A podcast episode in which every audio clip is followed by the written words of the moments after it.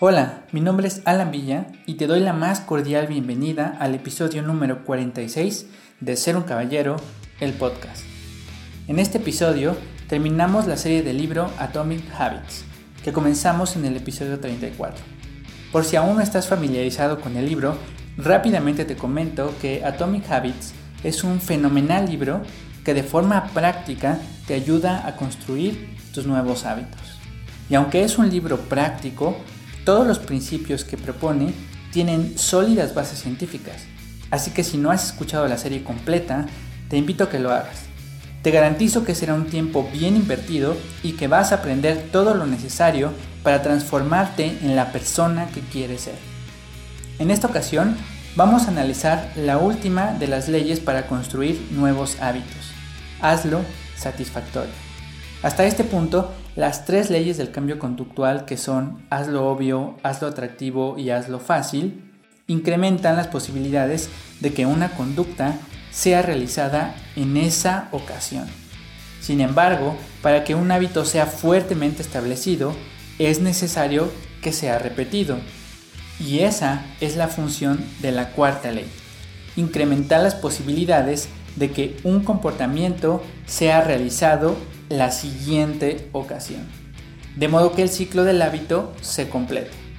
Así que si quieres enterarte de cómo afianzar tus nuevos hábitos, prepara papel y lápiz, ponte cómodo y en cuanto estés listo, comenzamos.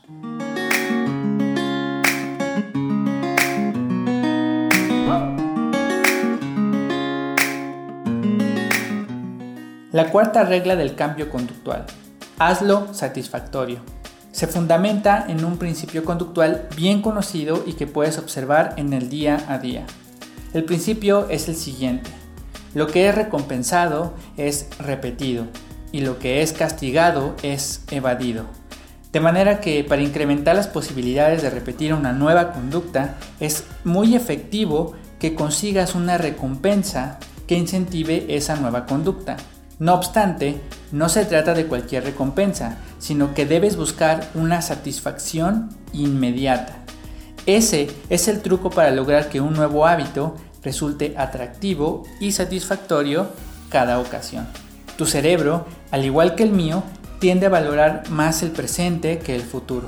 Es decir, una recompensa segura en este momento vale más que una recompensa posible en el futuro.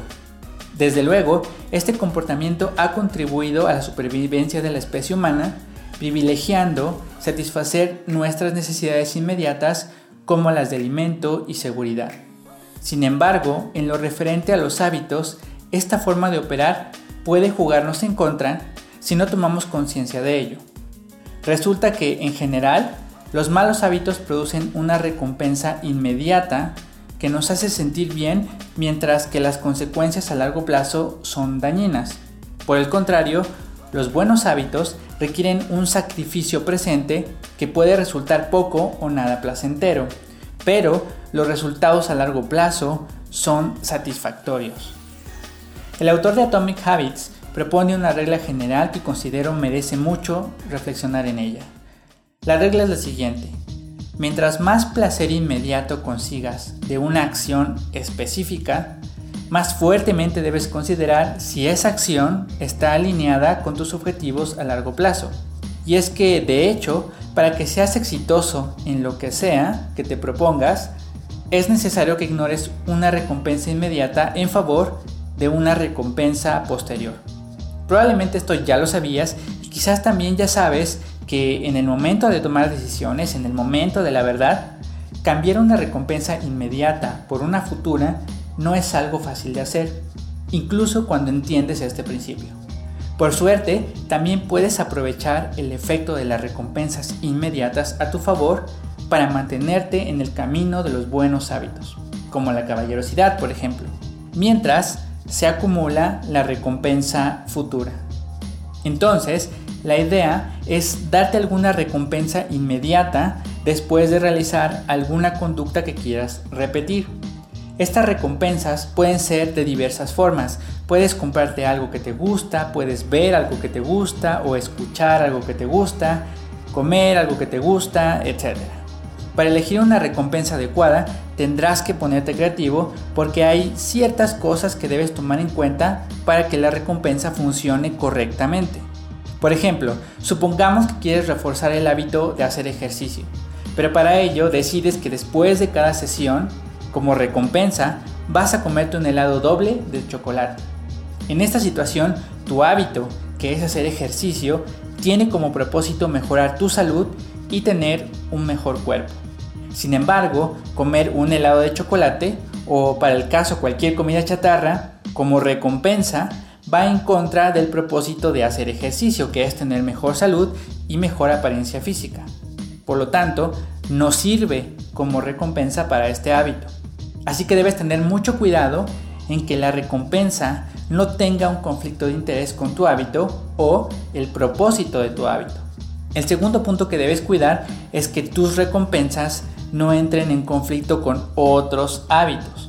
Por ejemplo, supongamos que tu recompensa después de hacer ejercicio ya no es comer un postre, porque entra en conflicto con el mismo hábito de hacer ejercicio, sino que decides que después de cada sesión de ejercicio vas a ver un capítulo de tu serie favorita. En ese caso ya no hay conflicto de interés entre la recompensa y el hábito de ejercitarte, pero ver un capítulo de tu serie favorita cada vez que haces ejercicio implica que pases más tiempo de ocio viendo series o que tengas que pagar una cantidad de dinero cada mes para que puedas ver la serie. Y estas acciones pueden entrar en conflicto con otros de tus hábitos como por ejemplo ser más productivo, pasar menos tiempo viendo series, ahorrar dinero, etc. En pocas palabras, debes cuidar que no haya conflicto de intereses entre tu recompensa y todos tus hábitos. Porque darte una recompensa después de una conducta es un hábito en sí mismo y no debes permitir que tu recompensa se convierta en un mal hábito. El tercer y último punto relacionado con las recompensas es que debes evitar tanto como sea posible darte la recompensa sin haber realizado la conducta deseada. Esto es porque la recompensa es algo que te resulta atractivo y satisfactorio, de modo que puedes caer en la tentación de darte la recompensa sin haberla ganado. Y si eso sucede, puedes terminar creando una disociación entre la recompensa y el nuevo hábito. De modo que si ese ciclo vicioso sigue su curso, terminarás siendo adicto a la recompensa y sin haber desarrollado un nuevo hábito. Por lo tanto, debes ser muy pero muy cuidadoso con las recompensas que decides para reforzar tus hábitos. Por suerte, darte recompensas no es la única manera de hacer que tus hábitos sean satisfactorios. Una segunda estrategia que puedes implementar es hacer un registro de tus hábitos. Llevar un registro de tus hábitos consiste en medir o registrar cada vez que repites un hábito. La forma más básica de hacer este registro es marcar en un calendario cada día que consigues realizar la conducta deseada. O puedes llevar un registro de tu desempeño para hacer más visible tu progreso. Según el autor, llevar un registro de tus hábitos es una técnica poderosa porque refuerza varias de las leyes del cambio conductual. Es decir, llevar un registro de tus hábitos hace que un comportamiento sea obvio, atractivo y satisfactorio. Enseguida voy a explicarte cómo funciona esto. Pero antes, quiero invitarte a que visites el canal de YouTube Ser un Caballero, un espacio en el que comparto más información sobre cómo ser un verdadero caballero.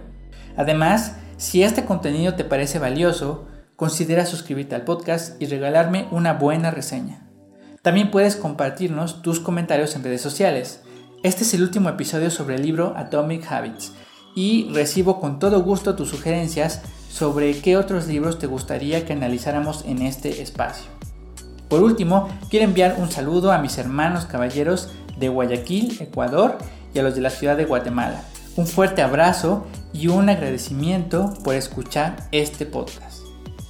Entonces, llevar un registro de tus hábitos los hace obvios porque crea un detonador que puede iniciar tu hábito en la siguiente ocasión Además, este registro crea una serie de señales visuales que te pueden recordar hacerlo nuevamente.